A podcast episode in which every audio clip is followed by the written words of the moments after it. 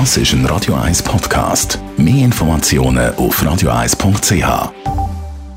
Wirtschaftsmagazin für Konsumentinnen und Konsumenten wird Ihnen präsentiert von Blaser Greinicher. Wir beraten und unterstützen Sie bei der Bewertung und dem Verkauf von Ihrer Liegenschaft. blasergreinicher.ch Adrian Sutter.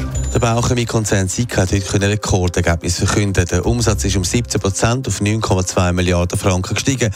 Der Endgewinn hat um mehr als ein Viertel auf knapp 1 Milliarde können ausgebaut werden.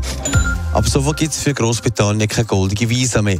Ein solches Visum hat man bekommen, wenn man 2 Millionen Pfund in Großbritannien investiert hat.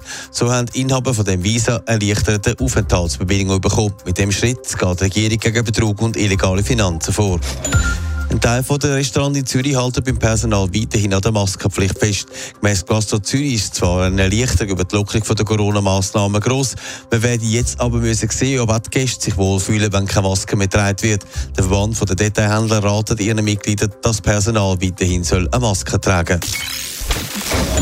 Die Reisebeschränkungen in die Schweiz die sind größtenteils aufgehoben und schon boomen die Ferien an den Sutter. Jetzt ist genug um äh, ja, die Bergsee und Dörfli gewandert. Jetzt wollen die Schweizer wieder ans Meer. Wird das der Sommer, wo man im Eschenwil-Kirchli im Alpsteig mal ganz allein Ausgipfel essen Vermutlich nicht. Aber ja, es zieht die Leute wieder in die Ferne und das Reisebüro offenbar schon einen Tag nach der Lockerung spüren, zeigt auch, wie gross Fernweh ist. Was wegfällt, ist, dass man, wenn man wegreist und in die Schweiz zurückkommt, muss einen Corona-Test machen.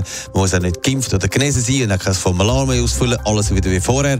Gemäss verschiedenen Reiseanbietern hat das noch die letzten Reisehungrigen gepackt. Das heisst, es wird fleissig gebucht? Bei Hotelplan heisst, man sagt bei den Neubuchungen auf dem Stand von 2019, also im Jahr vor der Pandemie. Auch bei TUI und Koni merkt man einen deutlichen Aufwärtstrend, allerdings auch nicht erst seit gestern.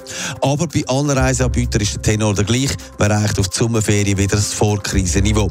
Und wenn man schaut, was gebucht wird, dann sieht man, dass es auch wieder weiter weggeht. Unter anderem erleben auch die USA-Reisen wieder ein Comeback, nachdem man dort wieder einreisen kann. Netto, das Radio 1 Wirtschaftsmagazin für Konsumentinnen und Konsumenten.